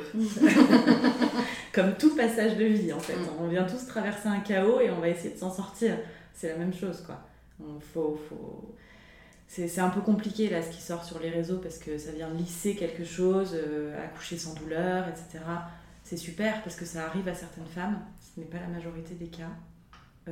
et y a, il peut y avoir d'autres douleurs dont on ne parle pas. Mm. Donc c'est important de désacraliser. Enfin, on, vient dans le dur, quoi. On vient dans le corps, on vient dans quelque chose qui est, qui est intense, quoi qu'il en soit. Et même, je pense aussi que pour certains, c'est vendu un peu comme euh, j'ai euh, le manuel pour accoucher sans, sans douleur, mm. viens me voir à moi, et puis tu vas faire ça, et c'est bon, t'accoucheras sans douleur. Mais la vie, c'est pas ça. et qu'en fait, souvent, le but, c'est d'être informé, et plus t'as d'informations, mieux c'est, et après, tu prends tes décisions, justement, en essayant de faire en sorte que ce soit les tiennes et pas celles euh, des réseaux, mais Dieu sait que c'est difficile. Par contre, mon Dieu, qu'une doula peut apporter de la douceur dans tout ça. Vraiment. Enfin, c'est tellement important de le rappeler, c'est que ce positionnement de bienveillance, de non-jugement, d'écoute, il est là pour apporter de la douceur et que ça ne soit pas un combat acharné, quoi. On vient vraiment juste poser ce qui convient à la personne et puis on l'accompagne là-dedans. Il faut que ce soit bliss, quoi. C'est, faut que ce soit fluide. C'est ça qui, enfin, moi, je trouve que c'est le plus important dans ma posture pour revenir sur cette notion de douleur, alors moi c'est un mot que j'utilise euh, mm. Jamais mm. dans les accompagnements parce qu'en fait pour moi c'est, au lieu de dire douleur, je veux dire la sensation de la contraction qui n'est pas la même d'une personne à l'autre. Mm. J'ai des femmes, euh, elles sont arrivées à dilatation lite, comme ça, euh, limite elles n'avaient pas ressenti. Et en fait, du coup, je, je, parle beaucoup de sensation de la contraction. Euh, et la douleur, je l'associe. Moi, dans ma tête, c'est ma représentation. C'est pour ça. De toute manière, on est toutes douleurs avec ce qu'on est, ce qu'on a vécu, mm. euh, nos représentations. Et du coup, ma représentation de douleur, je l'associe à maladie. Mm. Alors que là, c'est des sensations de vie, en fait, puisque c'est la naissance. Donc, j'aime bien parler plutôt de sensations euh, de la contraction. Et du coup, est-ce que vous, vous avez déjà une douleur pour vous? Dans vos moments de vie moi, j'en ai une euh, qui m'a accompagnée pour le sommeil de ma fille, que je bénis chaque jour. Christiana, si tu m'entends, merci d'être là. Et qui m'accompagne toujours, moi, en tant que femme, euh, en tant que, que personne. C'est. Enfin, quand j'en ai pas eu pour euh, l'accompagnement de ma grossesse, parce que j'en ai pas trouvé, j'ai pas trouvé chaussures à mon pied. Mais, mais dans ma vie, j'en ai besoin maintenant. Alors moi, c'était il y a 16 ans et 14 ans et demi, mes deux enfants. Donc non, je n'ai pas été accompagnée par une doula, mais j'ai fait le choix déjà à l'époque euh, d'être accompagnée par une sage-femme, que je remercie Muriel Candela si tu écoutes euh, ce podcast, qui m'a qui pour moi elle a fait un accompagnement euh, comme une doula mm. en fait. Hein. Elle a été très très proche, très importante pour moi. Et voilà, mais non, je n'ai pas été accompagnée sinon par une doula. Voilà. Après, ça peut être pendant la maternité, pas que. Mm. comme on l'a dit, la doula peut venir à n'importe quel moment de la vie. Pour ma part, j'ai pas été accompagnée par une doula pour ma première grossesse. Pourtant, j'étais à ce moment-là doula. Et donc, mais pour autant, j'ai pas ressenti le besoin avec le recul. Clairement, j'aurais clairement dû faire appel à une doula parce que je m'en suis rendu compte que bien après, mais ça a été une grosse dépression du postpartum et j'aurais dû euh, prendre mon téléphone et laisser. Enfin voilà, j'avais pas anticipé et à ce moment-là, je m'en suis même pas rendu compte. Euh, et pour ma deuxième grossesse, la grossesse de ma fille, j'ai été accompagnée par une doula qui a aussi été là euh, le jour de la naissance à l'hôpital. Euh, alors en structure, en règle générale, on a droit à un seul accompagnant, que ce soit un coparent, le futur papa, la soeur, la grand-mère ou la doula. Et là, l'idée, c'était qu'elle puisse relayer éventuellement mon, mon conjoint euh, et ce qui lui a permis à lui de pouvoir rester. Enfin voilà, c'était propre à notre, propre à notre histoire, mais elle était juste à côté et, et c'était précieux. Ça me permet de rebondir aussi peut-être sur euh, jusqu'à quand on peut faire appel à une doula dans le cadre de la grossesse et du postnatal, mais euh, j'ai l'impression que le postnatal, dans l'inconscient, on pense que c'est les 40 premiers jours, parce que c'est ce dont on entend le plus parler, le mois d'or, enfin le, le, premier mois, quoi. Alors que l'accompagnement doula s'arrête, on ne sait pas, ça peut s'arrêter euh, vraiment, euh, euh, enfin s'arrêter, je sais même pas si ça s'arrête vraiment, honnêtement, mm. mais en tout cas ça peut commencer à s'étioler un petit peu au bout de quelques mois, quelques années, on peut refaire appel à sa doula un peu plus tardivement, enfin. mais je trouve que c'est chouette de, de, le préciser parce que j'ai été accompagnée par une doula, mais euh, après la naissance de ma fille, un moment où je me suis moi-même demandé, étant doula, c'est quand même tiens, peut-être que là, c'est trop tard, je vais plus l'appeler. Alors que non, enfin vraiment, ne pas hésiter à prendre son téléphone. Et, après, je trouve que c'est une connexion très intime et très forte. C'est vraiment une connexion mm. de cœur à cœur avec cette doula. et pour ma part, aujourd'hui, quand j'accompagne des couples, je prends des enfin je pense à, ils vivent avec moi je les porte avec moi je conduis ils sont avec moi je vois quelque chose je bois un thé au cacao enfin ils sont dans mon quotidien et euh, j'hésite pas à leur envoyer un message à prendre des nouvelles à ce qu'on se revoit après et ce qu'on se revoit pour les un an les deux ans enfin c'est vraiment faire partie de la famille euh, du village comme tu disais au début Charlotte mm. euh, mais du très très large post-natal j'ai une femme autour de moi qui m'a appelée pour ces ados mm. en me disant là je traverse un truc mm. Au secours quoi et euh, c'est ça aussi je trouve pouvoir décrocher simplement son téléphone et se dire il y a quelqu'un qui va m'entendre il y a quelqu'un qui va, qui va savoir que ce que je vis c'est difficile et qui va juste l'accueillir parfois on a juste besoin de ça hein. mm. c'est on n'a pas besoin de solution on a juste besoin d'être entendu après ça fait son chemin mais c'était exactement ce pourquoi elle m'appelait. Avait juste besoin d'être entendue. Pas besoin d'autre chose, quoi. Donc ça peut être vraiment toute la vie. Enfin, je me dis, même euh, peut-être que dans 10 ans, on aura les doulas des personnes âgées. Et ce sera trop chouette parce qu'il y en a aussi besoin. Enfin. Mm. Ouais. Et puis les sages-femmes, euh, elles, ont, elles sont débordées. Mm. Elles n'ont pas le temps. C'est ça, au jour d'aujourd'hui en France, elles sont débordées. Donc euh, l'accompagnement émotionnel des familles, ce qu'on disait, c'est qu'une doula pourrait même être la doula d'une sage-femme. Ah la doula et, et doula. Enfin, oui. oui, moi je suis doula de sage-femme, clairement. Exactement. Mm. Il y en a tellement besoin. C'est une profession vraiment en souffrance. Mm. Et je voulais revenir là-dessus, euh, faire un petit clin d'œil à, à Maïtche, qui, va, qui est en train de se monter là gentiment, mais qui, qui propose du coup de monter une maison de naissance euh, dans le Pays Basque quand on est suivi, moi j'ai eu la chance d'être suivie en maison de naissance à Paris, au calme. Quand on est suivi en maison de naissance, on a un accompagnement par une sage-femme qui est globale. Et les rendez-vous, c'est pas euh, un quart d'heure, une demi-heure, c'est une heure et demie, deux heures de rendez-vous. Où là, je trouve qu'on est dans un accompagnement de sage-femme qui est, euh, je pense, dans sa vraie posture de savoir-être, de savoir-faire, de ce qu'elles ont envie de faire. Alors, militez pour un match, s'il vous plaît. Mais. Euh, c'est où, là, je pense que la, la frontière, elle vient, elle vient s'effacer un petit peu. Mm. Ou elles peuvent le faire, en tout cas, elles ont la liberté de. Mais c'est une profession tellement en souffrance, là, euh, ça, ça devient vraiment une catastrophe. Hein. Bon, de toute façon, les paramédicaux, ça devient une catastrophe, mais c'est un autre sujet, c'est un autre podcast. Euh, complètement, je pourrais le faire pendant des heures. Mais pour conclure, je pense que c'est ce qui manque, c'est toujours la liberté de faire la manière dont on aimerait exercer notre métier. Mm.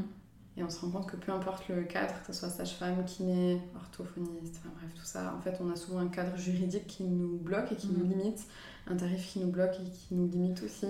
On peut pas tout faire euh, comme on aurait envie, alors que d'autres professions euh, médicales on peuvent faire un peu plus qu'elles veulent. Et du coup, euh, où est la justesse dans tout ça C'est une bonne question. Mais en tout cas, oui. Et de toute façon, j'avais prévu un jour de enregistrer un épisode avec une sage-femme. Voire sage-femme doula, je ne sais pas. Il faut que je voie. Donc à y réfléchir. Est-ce que du coup vous avez déjà accompagné en maternité ou pas? Parce que je pense qu'on a parlé un tout petit peu Luna en disant que c'est peut-être qu'un accompagnement. Est-ce qu'en maison de naissance tu avais la possibilité d'avoir une doula en plus? Euh... Charlotte, je sais pas. Oui, moi c'était ouvert. Après c'était le Covid, donc euh, là les règles ont changé, mm. mais c'était ouvert. Moi j'ai eu la chance d'avoir deux sages-femmes en plus, donc euh, c'était royal quoi. Oui, on avait, euh, avec une autre doula, on avait créé une association assez rapidement après notre formation, j'ai envie de dire peut-être en 2010-2011, qui s'appelait Famille Co. Et euh, la maternité d'Orthès nous laissait entrer, nous donnait les mamans qui allaitaient, la liste des chambres des mamans allaitantes. Et on passait avec ma collègue euh, dans les chambres de ces femmes allaitantes pour proposer notre soutien à l'allaitement. Donc, euh, on a fait ça pendant un an, voire deux ans. On y allait une fois par semaine, je crois, de tête. Bon, elle n'est pas là, ma collègue, mais euh, bon, il me semble.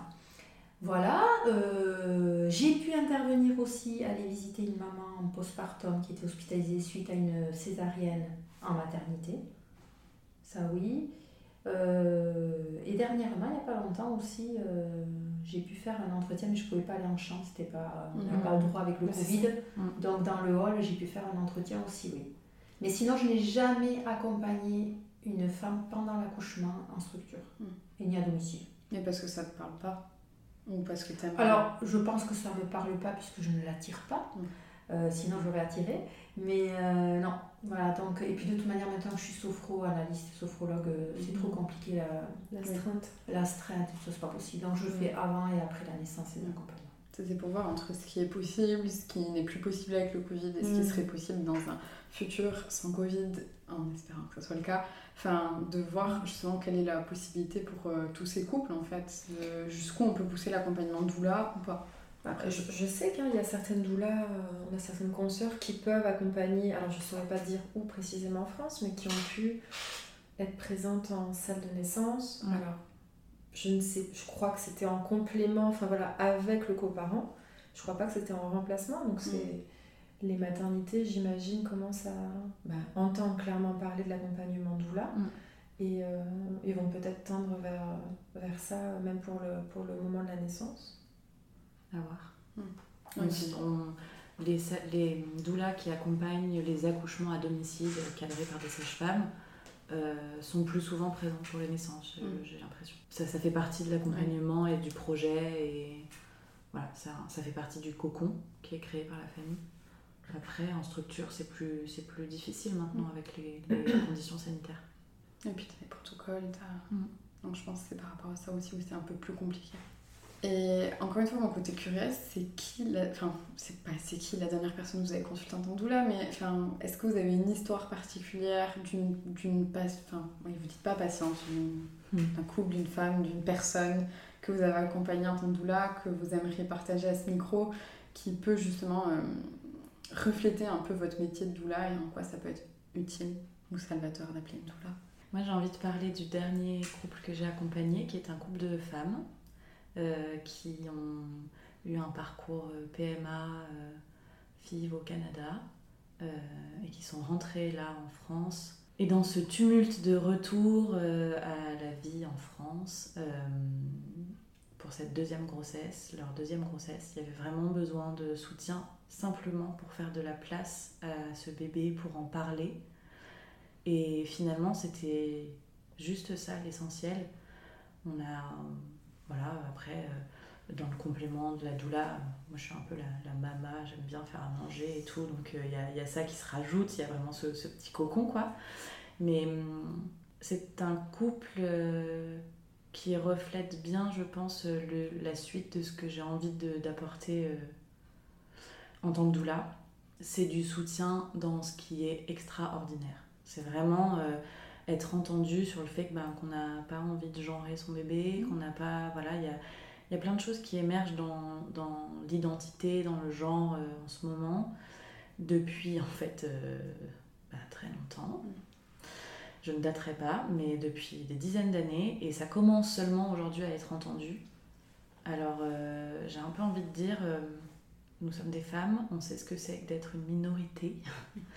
Donc moi j'ai envie d'apporter ça, une écoute pour ces personnes-là qui se sentent en décalage et qui se sentent euh, différents, parce qu'en fait, ils ont juste un parcours aussi parfois tellement euh, ouvert et tel, enfin, c'est d'une richesse infinie. Euh. Voilà, moi c'est ça la suite que j'ai envie de donner, ça m'a vraiment ouvert ça. C'était magnifique. Un petit bébé est né il y a quelques jours et voilà, ils sont hyper heureux. Alors moi je ne vais pas parler d'un couple en particulier que j'ai accompagné, je vais plutôt parler de ce qui revient à chaque accompagnement. Mm. Euh, c'est pas un hasard, mais beaucoup, beaucoup, beaucoup euh, de conflits de couple. Donc euh, dans tous mes accompagnements, je suis un peu là pour faciliter la communication, prendre soin de, de cette communication dans le couple. Ça revient systématiquement. Alors ça peut commencer selon certains accompagnements pendant la, grossesse, mais surtout après, la fatigue aidant, la transformation du corps, du corps que, la femme a du mal à supporter ou à accepter tel qu'il est, les relations intimes qui peuvent être compliquées selon euh, comment la, femme a, vécu son accouchement, si ça a été traumatique ou pas. Voilà, c'est quand même quelque chose qui revient à chacun de mes accompagnements, ça. Et euh, j'aime bien euh, être euh, dans cette posture de tiers et de facilitatrice et, de voir en fait que le fait d'être une troisième personne permet à ce couple-là d'échanger, de se dire les choses qu'ils pourraient peut-être pas dire en tête à tête et, et je trouve que c'est super libérateur. Voilà. Et du coup, ben, c'est ma façon de prendre soin de cette famille et de ce bébé aussi, parce qu'en prenant soin du couple, ben, je prends soin du bébé. Mm. le fait qu'il soit bien, qu'il puisse se dire les choses et qu'il n'y ait pas ce nœud-là, ben, bébé est vachement mieux. Hein. Mm. Voilà, je, sans me donner un exemple particulier, j'ai envie de parler de ça. Je sais pas si moi non plus j'aurais un, accompagnement précis dont je voudrais mm. parler, mais euh, parce qu'en fait ils sont très très différents les uns des autres. J'aime bien toujours faire en fonction des besoins des couples. Il y a des couples qui vont avoir besoin qu'on se voit, je sais pas, très fréquemment, mm. qu'on fixe les rendez-vous d'une fois sur l'autre, euh, et d'autres beaucoup plus ponctuellement, et qui vont faire appel à moi quand ils en ressentent le besoin, pour qu'on se voit. Je parle de, des rendez-vous où on se voit, je parle pas de l'accompagnement en plus. Euh, il y a des couples qui vont faire appel à moi avant d'être enceinte, d'autres juste après le poste, enfin après la naissance. Mais c'est très vaste. Je crois que là en ce moment j'accompagne beaucoup de couples, euh, des bébés d'hiver, qui vont donner naissance entre novembre et janvier. Euh, c'est beaucoup de premiers bébés pour cette, euh, cette fois-ci, cette période-là. des couples qui viennent d'ailleurs aussi. Il y a beaucoup de couples qui, qui, débarquent dans la région et qui ont besoin de peut-être encore plus d'accompagnement parce qu'ils sont face à une, plus grande solitude. Et donc c'est vraiment prendre soin euh, tout au long de la grossesse et, et, arriver toujours les mains chargées de quelque chose à manger, de, de quoi masser, si la maman a mal au dos. Enfin voilà, c'est piocher dans... J'aime bien leur dire que à peu près tout est faisable. Mm. Jusque-là, on m'a jamais proposé, demandé quelque chose qui était vraiment hors de mon cadre. Mm. Donc, euh, donc voilà, piocher piocher dans tout ça. Là, sur un aspect plus technique, parce que c'est ce qui m'a été demandé là, dans la boîte aux questions sur Instagram, c'était plus au niveau tarif, contrat.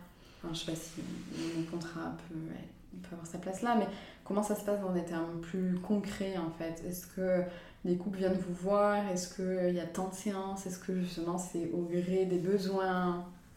Est-ce que le fait quand vous apportez les repas, comment ça se passe? Enfin, un aspect plus pratico-pratique en fait. Moi, j'ai des couples qui, euh, clairement, quand ils, quand ils viennent à moi, ils peuvent me dire euh, ben Moi, je, je, veux être accompagnée avant et après la naissance. Donc, en fait, il, y a, il va y avoir un contrat dans ce cas-là que j'édite avec ce que je fais, ce que je, ce que je ne fais pas, le tarif. Euh, les frais de route, donc j'ai une page où je mets le jour de l'entretien, mmh. on signe, enfin bon, bref, c'est ma cuisine à moi. Et puis après, il y a des couples pas du tout qui vont venir euh, vers moi et eux, c'est au compte-goutte. Donc c'est. Ils vont m'appeler quand ils ont besoin. Alors ça, parfois ça revient au même. Mm. Ils ont peut-être le, même nombre de, de, séances au final que ceux qui vont choisir euh, euh, avant et après la naissance. Mais voilà, ça dépend du fonctionnement. Et avec ceux qui viennent au compte-goutte, ben là, bizarrement, je n'édite pas un contrat. Le contrat, il est plutôt oral. Mm. Parce qu'en fait, eux-mêmes, ils savent pas s'ils mhm. vont me rappeler, en fait. Donc, euh, et c'est OK comme ça. Voilà un peu mon, fonctionnement. Et le tarif, c'est ça que tu voulais Moi, c'est 60 euros. Et, et, à domicile, avec des frais de route. En plus. Donc, j'édite aussi un, devis, du coup. Et en fonction de ça, euh, et voir comment c'est possible. J'ai beaucoup de contrats chèques emploi service. Alors, il y a la possibilité, soit par CESU, de me payer, soit via mon entreprise. Euh, mais j'ai beaucoup de CESU quand même. Donc ce qui peut aider aussi. Ouais, ça peut aider la famille. Quand ils sont imposables, ben, c'est déductible des impôts. Mm. Euh, c'est ce que j'observe. Et ceux qui ne prennent pas les CESU, bien souvent, c'est parce qu'ils sont, ils sont un peu ric-rac et ils passent plus par, mon entreprise. En fait. Moi, ça ressemble beaucoup à c'est ce que je disais avant, ça ressemble beaucoup à ce que, comment tu fonctionnes aussi. C'est, euh, En fait, j'ai imaginé depuis peu des formules avec des nombres d'heures. C'est-à-dire mm. qu'au début, j'imaginais des rendez-vous de 2 heures. Évidemment, on va pas dire 1h59, je m'en vais, mais environ 2 heures. Et je me suis rendu compte qu'il y avait des fois où les familles avaient besoin qu'on se voit 45 minutes mm. et parfois 4 heures, surtout en post-natal. Mm. Donc on note les heures. Enfin, honnêtement, moi je suis assez relax avec tout ça. On note les heures, on fait le point de temps en temps. Il y a des frais de, de déplacement aussi, des frais de route. et à leur convenance, on se voit soit à la maison de la femme, soit à domicile, et dans un périmètre très très très large. jusqu'à Dax, Pau et les Landes, quoi. Enfin, en gros... Et la Soule. on peut aller jusqu'à la Soule. Et c'est aussi loin, en fait. Mm. Et je sais qu'il y a des douleurs aussi qui font de l'accompagnement par visio. Voilà, ça peut être... ça peut exister. Mm. Moi, je, je, change mon fonctionnement à la rentrée et je vais fonctionner plutôt euh, au forfait. Donc, euh, on a un entretien euh, ensemble en, voilà, en début d'accompagnement. D'abord, on se rencontre, ça c'est gratuit et c'est offert. Et ensuite, et ensuite, on a un temps où on va définir quels sont les besoins auxquels les parents pensent. Alors, évidemment, ça va bouger, évidemment, il y a des petites choses qui vont, qui vont s'ajuster. Mais du coup, je donne un forfait avec une fourchette de prix. Euh, je sais pas, là, euh, par exemple, pour, euh, j'en sais rien, une famille a besoin de 5 séances et de temps en temps d'échanger par SMS ou de passer un petit coup de fil. Ou, mm. voilà, ils imaginent que c'est un peu ça leur besoin. Et ben, je vais donner une fourchette de prix, je sais pas, entre 600 et 900 euros. Mm. Et à la fin de l'accompagnement, ils me payent en fonction de leur satisfaction, de euh, du nombre de séances, voilà, de ce qu'ils mm. estiment juste en fait pour eux. Et moi, je trouve que je m'y retrouve parce que euh, à la séance, je, pour l'instant, je m'y retrouve pas. Mm. Ça, j'aimerais rappeler qu'il y a quand même 85% des accompagnants et des gens au service qui vivent en dessous du seuil de pauvreté. Donc il y a aussi aujourd'hui, je trouve que c'est important de revaloriser ce service. C'est important. Euh, voilà, donc moi je m'y retrouve. Et, et, ce que j'aime aussi rappeler, ça c'est un clin d'œil à Quantique Mama, mais ce que j'aime aussi rappeler, c'est que toutes les familles que j'accompagne s'inscrivent dans un continuum. Comme disait Christelle, euh, euh, on fait des échos, on fait du lien, etc. Donc, euh, quand des personnes n'ont ben, pas trop les moyens de s'offrir un accompagnement, le fait de donner une fourchette, pour moi, si les personnes donnent en haut de la fourchette, ça me permet d'accompagner gratuitement d'autres personnes ou à des prix solidaires. Donc, il n'y a pas de fermeture. Tout est... Moi, je fais beaucoup confiance à ça. C'est que les gens qui vont venir à moi, il ne faut pas que l'argent ce soit un problème. On en discute simplement. Il faut juste que chacun y trouve son compte. Et pour moi, donner une fourchette de prix, un forfait, c'est juste pour moi et c'est juste pour eux. Voilà. Mais je crois que ça, c'est le lot commun de beaucoup, beaucoup de doulas. Mm. Euh, enfin, j'ai entendu très fréquemment hein, que euh, l'argent n'est pas ou ne doit pas, enfin, n'est pas un frein, quoi. Et de, de, pour autant, euh, si tu, tu, as besoin de, de faire appel à une doula, ben, fais appel à une doula, mm. discute-en avec elle. Et, et en fait, je crois qu'on est nombreuses hein, à avoir euh, cette souplesse-là mm. dans l'organisation, mm. dans, dans, le règlement, dans les tarifs, dans, dans le temps. Alors moi, quand j'ai commencé, ça pouvait être... Euh, pouf, il y a plein de choses qui ont été possibles. Alors d'abord, c'était euh, la famille, on voyait ensemble ce qu'ils allaient me donner. C'est arrivé, mais plus rarement, qu'on me donne des légumes. C'est arrivé au tout début tout, tout, tout début. Et puis petit à petit, j'ai fixé un tarif. Mm. Mais euh, oui, il y, a quelque chose, c'est lié à l'engagement et au militantisme, encore une fois. C'est-à-dire qu'on met un point d'honneur à l'accompagnement avant tout. Et du coup, l'argent, ça ne doit pas être un frein. Non. Mais à la fois, il faut que ça puisse respecter aussi votre cadre. En fait. Et je trouve que les deux sont autant importants et doivent autant avoir leur place. Mm. Exactement, Charlotte, c'est la première fois que j'avais vu ça, les tarifs mm. solidaires un peu justement. Enfin, mm. pas solidaires, mais une fourchette de prix en disant vous donnez ça ou ça, vous voyez. Et, je trouvais que c'était vachement cool parce que justement les personnes peuvent définir où est-ce qu'ils se situent en fonction du moment de vie, en fonction de bah, ce qu'ils ont reçu aussi mm. lors de cette séance-là. Peut-être que il y a des personnes qui à ce moment-là disaient ah ben non je vais donner tant euh, peut-être la fourchette la plus basse et puis en fait en sortant de la séance ils disaient ah ben non en fait ça faisait vraiment ce prix là et du coup enfin bref moi, j'ai beaucoup aimé. Moi, je trouve que tu es très inspirante. Oui. on, va te copier. Non, je pense que ouais, c'est important. Mm. Et puis, c'est important de, de, de, prendre en considération que même si on n'a pas euh, les moyens, ben, on voit avec la mm. personne, en fait. Et puis, c'est OK. On peut se dire, ben, on fait qu'une séance et on fait qu'une séance. Ou alors, bah, en fait, je pense que j'ai besoin de plus euh, de pouvoir envoyer un texto si jamais je me sens en détresse. Bah, c'est OK. Enfin, voilà, on c'est important de. Bon, moi je travaille comme ça parce que je suis orthophoniste, j'ai mon cadre paramédical, mais c'est important de travailler sur un besoin, une demande. Et du coup, poser ça en début d'accompagnement, ça permet à la personne de, voilà, de se rendre compte aussi de ce qu'elle a posé et que on peut euh, avoir des, des, ajustements en cours de route et c'est ok. Je rebondis à ce que tu dis, être disponible par téléphone. Mm. C'est la, le- Mm. la posture de la doula.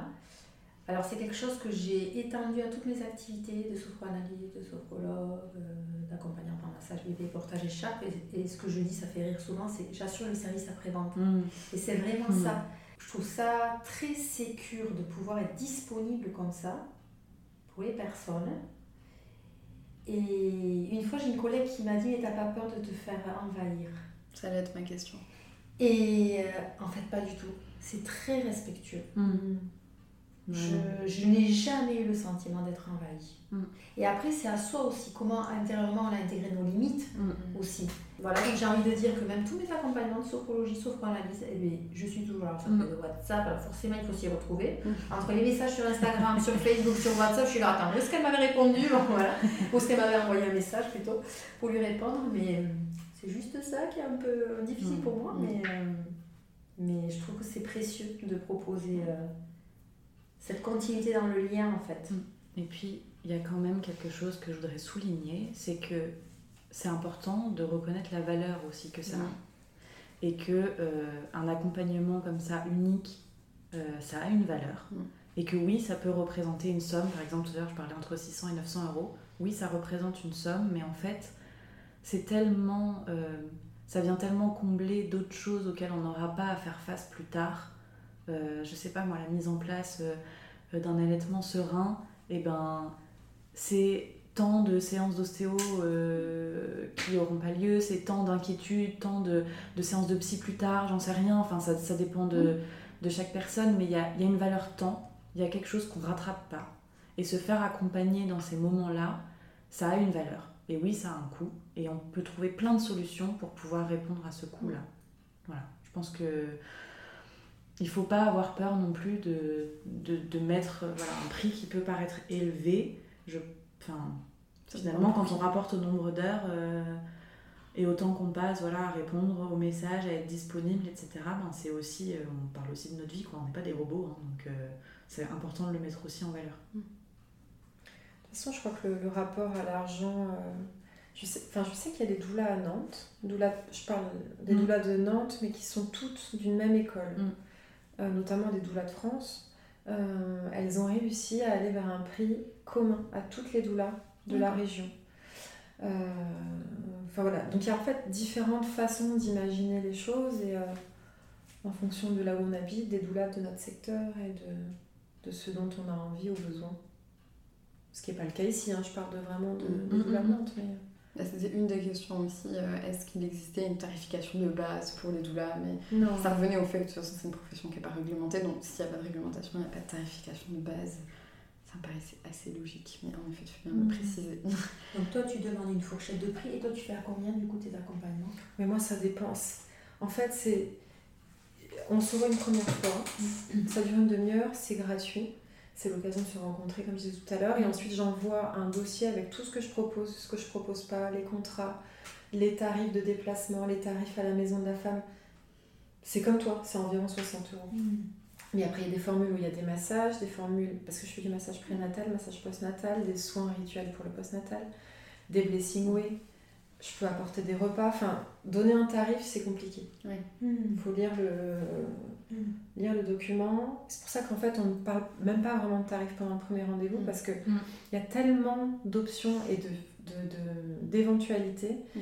qu'ils le font en couple.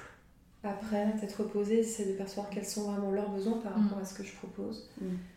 Et ensuite, ils reviennent vers moi. Oui, c'est pas forcément le tarif de base qui doit Non, j'ai pas de tarif de base en fait. Enfin, Ah ouais, si, alors comment 60 euros, Moi, c'est quoi. 60. Quoi qu'il arrive, qu'ils prennent une heure ou 15 heures. Ouais, et en postnatal, ça peut m'arriver, surtout avec les soucis d'allaitement, les engorgements, tout ça, de pouvoir rester 4 heures. Mm. Et je reste à 60 euros. Après, c'est un choix. Mais après, de toute façon, là, ça, c'est vos cadres à Ça, chacune, c'est- de toute façon. C'est ça qui est intéressant. Ouais. Et tant que vos cadres, ils sont, enfin, ils sont sécures et qu'ils vont vendre, au final, euh, Au jour d'aujourd'hui, après, si ça se fait répéter trop, peut-être que. oui, que tu reverrais. Voilà, enfin, rien n'est figé, mais au jour d'aujourd'hui, c'est comme ça. Mm. Et c'est ok. Et comment est-ce qu'on fait pour trouver une doula? S'il y a par exemple une auditrice qui nous écoute, mais qui n'est pas forcément de la côte basse euh, et qui se dit euh, j'aimerais bien être suivie par une doula. Ouais, les miens, c'est les, les, gens qui viennent à moi, c'est du bouche à oreille. Donc le bouche à oreille existe très bien. Il y a l'annuaire euh, des doulas qui est en train d'être monté. Bon, il n'y a pas toutes les doulas dedans, mais il y en a. Il y a sur les doulas de France, il y a, il y a elles sont répertoriées. En fait, il y a l'association des doulas de France qui est une autre entité que l'Institut de formation des doulas de France. C'est-à-dire que tout à... enfin, on parlait de la charte tout à l'heure. Quand tu te formes auprès des doulas de France, tu n'es pas obligé de signer la charte. Par contre, si tu veux faire partie de leur annuaire, que tu sois doula de France, quantique doula, doula, yoga doula, enfin peu importe, tant que tu signes la charte, tu peux être sur l'annuaire. En fait, je pense qu'il existe différents annuaires. Euh, le bouche à oreille, évidemment, les réseaux sociaux les réseaux aussi. Sociaux, Et c'est vrai que c'est un peu une quête. Euh, mm. Un peu à l'aveugle. un peu à l'aveugle, et c'est in fine une rencontre humaine. Enfin, vraiment, mm. Euh, la doula que tu rencontres la première fois, c'est peut-être pas la doula qui va t'accompagner. Et tu peux, tu as le droit de changer d'avis, comme tu disais, tu as le droit d'aller rencontrer nos doulas, revenir en arrière. J'ai déjà accompagné un couple qui, qui changeait de doula et donc elle culpabilisait à mort à l'idée de changer de doula et au final euh, elle a compris, enfin vraiment elle a perçu que c'était beaucoup plus juste pour elle de, de, changer, d'évoluer dans, dans, le cadre de sa grossesse. Et, c'est ça qui est cool en fait, c'est d'avoir la liberté de pouvoir faire ce qui te semble le plus juste, mmh. je trouve. Mmh. Est-ce qu'il y a autre chose que vous voudriez rajouter sur vos métiers, sur vos spécificités? Moi je voudrais bien rajouter, euh, parce que j'ai dit un peu que j'étais une doula à tendance énergétique. Ça je sais que des fois ça fait peur ou que ça arrive avec des questions. Qu'est-ce que c'est Qu'est-ce qu'elle va me faire Elle va me faire des sorts non, En fait, là, il faut le dire, tu as un chapeau de sorcière, il y a ton chat noir à côté. Exactement. J'ai mon, balai, je ne voyage qu'en balai. C'est ça. L'énergétique, pour moi, ça vient. C'est bon. Déjà, j'ai une casquette euh, scientifique euh, de par ma formation, mais l'énergétique est vraiment en fait l'ouverture sur l'alternative pour moi. Donc, je vais chercher euh, dans la spiritualité, dans le, les sciences quantiques, dans euh, dans les arts, la créativité, euh, des éléments qui euh, peuvent être thérapeutiques ou en tout cas qui peuvent ce qu'on appelle augmenter le niveau vibratoire des gens, c'est-à-dire tout simplement faire du bien. Mm. Et je ne vais pas faire de la sorcellerie ou des potions magiques l'accompagnement énergétique, il est simplement pour moi euh, gage d'une ouverture sur autre chose que le système qui existe euh, qui est cadré et normé par certaines choses. Et ça, ça fait partie de ce que je suis parce que je, je suis beaucoup, beaucoup sortie du cadre tout le temps. J'étais jamais suffisamment euh, à la hauteur du cadre. Et du coup, aujourd'hui, j'ai envie d'apporter ça aux gens que j'accompagne. J'ai envie de montrer que c'est pas parce qu'on n'est pas rangé dans les cases que on ne peut pas euh, s'en sortir ou être heureux ou être bien, ou en tout cas faire un chemin apaisé. Mm. Voilà, c'est important de le préciser. Pour ma spécificité, ben, dans mes accompagnements, la femme a la possibilité de faire des séances de sophro, mais c'est hors entretien de doula, bien sûr, mm. pour euh, se préparer au jour J. Voilà. Donc, euh, et puis après la naissance aussi, pour si ça a été traumatique, la mm. naissance, j'accompagne aussi à autour du traumatisme. Luna, est-ce que tu veux rajouter quelque chose? Mais On l'a déjà dit, mais je crois que c'est vraiment. Euh, si je réfléchis au premier rendez-vous euh, que j'ai avec les couples, c'est de vraiment. Euh, moi, l'accompagnement que je, tel que je le propose, c'est vraiment un très très grand enveloppement. avec beaucoup beaucoup de bienveillance et de ne pas hésiter à piocher. À... C'est vraiment accompagner le, la femme, le couple, la famille, sur euh, la quête de leurs besoins et d'être discrète aussi. C'est de, je prétends pas du tout prendre la place, hmm. euh, d'arriver avec mes gros sabots dans la, dans la maison et euh, d'arriver avec une grande discrétion, de rester toujours ultra fidèle, mais avec une grande discrétion et, et, une très grande confidentialité aussi. Parce qu'on est amené à se revoir et on est amené à connaître. Et je trouve que c'est très très précieux de se sentir aussi en sécurité dans ce qu'on entend, mais dans ce qu'on voit aussi au domicile, mm. qui est très intime parfois, et, et de pouvoir euh, se sentir euh, en confiance dans, son, dans sa vulnérabilité. Et pour les auditeurs et auditrices qui voudraient vous retrouver, est-ce qu'ils mm. peuvent vous suivre? Alors pour me retrouver, Charlotte, euh, ma page Instagram Magie Naissance, euh, mon site internet www.magineissance.fr et je ne donnerai pas mon numéro de téléphone ici. pas de souci. tu veux ce que tu veux. Alors oui, alors sur les réseaux sociaux, au nom de Eshkou Sabal, E-S-K-U-Z-A-B-A-L, pour les non-bascophones, vous allez trouver le lien euh, de mon site internet sur de toute façon, je mettrai Instagram et sur Facebook, voilà. On me retrouve à Ustaritz, voyons. à Ustaritz, et puis le numéro de téléphone euh, en regardant sur internet, ouais, vous trouverez tout. Ouais, ouais, sur Google. C'est là, où on peut, c'est là où on peut vous suivre pour en savoir plus même sur vous, pour qu'on vous envoie un message si besoin. Mm. Exactement. Et toi, Luna? Et moi, Luna, ben, un peu comme les filles, hein, sur les réseaux sociaux, notamment Instagram, Naturo Doula Pays Basque, euh, le site internet, le téléphone que tu pourras mettre en dessous, l'annuaire des doulas de France. Et la maison de la femme. Et la maison de la femme. J'ai cru qu'elle allait pas le dire. Je là, non mais oh bah, Merci beaucoup les filles. Merci. finalement, c'était super fluide.